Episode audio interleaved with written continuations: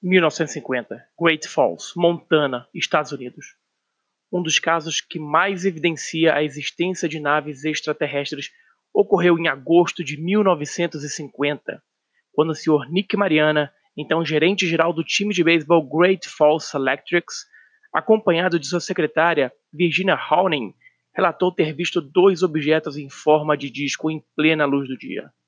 O caso foi considerado como inexplicável pelo Comitê Condon, Segundo o relato, Mariana, quando viu os objetos, pediu para que Virginia pegasse no seu carro sua câmera 16mm colorida. Mariana filmou os OVNIs enquanto passavam sobre um prédio e atrás da torre, de uma torre de água. No filme, os objetos aparecem brilhar ao se moverem e em menos de 20 segundos os OVNIs desaparecem. Mariana ficou tão entusiasmada com a filmagem que entrou em contato com um jornal local para relatar o fato. E este detalhe é muito importante, porque quem faz uma fraude normalmente espera até que o filme seja revelado para ver se ficou como queria e então ir atrás dos holofotes. Na década de 50, a revelação de um filme ou filmagem demorava uma semana. Durante os meses de setembro e outubro, Mariana mostrou o filme para vários grupos ufológicos. Num desses encontros, uma pessoa sugeriu que ele enviasse o filme para a Força Aérea Norte-Americana para realizar uma análise. Essa pessoa escreveu uma carta para a base de Wright Field informando sobre a filmagem. Em outubro de 1950, a Força Aérea Americana entrou no caso. Eles enviaram um oficial da base de Malmstrom para entrevistar Mariana e pegar o filme, e durante a entrevista, Mariana disse que os OVNIs foram vistos por apenas 20 segundos. Foram feitos testes para ver se havia tempo hábil para que ele visse os objetos, pedisse a câmera e então começasse a filmar. As primeiras análises do filme nada revelaram.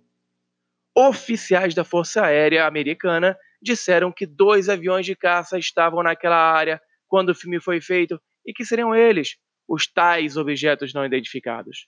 Os reflexos seriam ocasionados pelo Sol, o que dificultou a identificação desses aviões por Mariana. Com essa conclusão, eles devolveram o filme ao seu autor. Depois que o interesse da Força Aérea ficou conhecido, várias revistas e empresas de cinema entraram em contato com Mariana. Isso deu mais credibilidade à história, mas ainda não convenceu a Força Aérea ou alguns ufólogos. Em 1952, o projeto de investigação de OVNIs da Força Aérea foi reativado e vários casos foram desarquivados. Militares da base aérea de Wright-Patterson perguntaram a Mariana se ele ainda tinha o vídeo e se poderiam vê-lo novamente. Mais uma vez, a filmagem foi parar na mão dos militares. A Força Aérea Norte-Americana fez novas análises à procura de uma explicação e encontraram registros que mostraram que dois aviões F-94 decolaram da base de Malmstrom no momento em que os OVNIs estavam sendo vistos. O reflexo do, da luz do Sol poderia ter causado a impressão em Mariana, mas só confundiria se a sua estimativa de tempo estivesse correta. Outro problema que botava por água abaixo a explicação dos aviões é que tanto Mariana quanto a sua secretária afirmaram terem visto os dois caças em outra parte do céu. Novamente, a Força Aérea dos Estados Unidos classificou os objetos como possíveis aviões e encerrou mais uma vez o arquivo. Entretanto, quando obteve a sua filmagem de volta, Mariana ficou furioso. A Força Aérea tinha sumido com 30 quadros que mostravam que os objetos tinham uma forma elíptica. Mariana exigiu que a Força Aérea norte-americana devolvesse o resto do filme. Os oficiais negaram que tivessem removido qualquer parte da filmagem. Nos registros do projeto Blue Book, mostram que eles pediram autorização para retirar um quadro que estava danificado e nada mais. Em 1953, a Força Aérea e a CIA realizaram um debate para discutir e buscar soluções para alguns, alguns casos. Eles viram e reviram o filme de Mariana diversas vezes e chegaram à conclusão de que eram aviões. Mas o arquivo não foi fechado. Em 1955, o Dr. Robert Baker realizou uma exaustiva análise quando trabalhava na Douglas Aircraft Corporation. Ele chegou à conclusão de que as imagens não poderiam ser explicadas por nenhum fenômeno natural.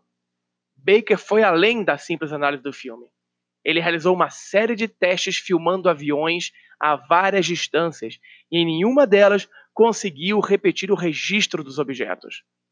O filme ficou trancado no limbo até a criação do Comitê Condom em 1966.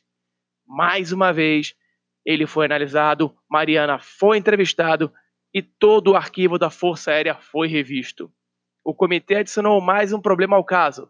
Eles não tinham certeza se o filme foi feito no dia 15 ou 15 de agosto.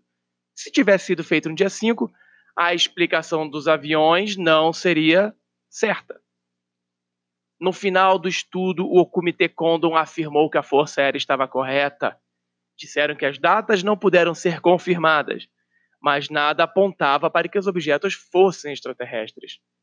Em 1969, Baker reafirmou a sua posição sobre o filme, dizendo que os objetos mostrados não eram aves ou balões, miragens ou meteoros, e que ele achava que não fossem aviões. O que se sabe hoje é que podemos estar frente a uma das mais espetaculares filmagens de OVNIs já registradas. Mas o mistério ainda continua.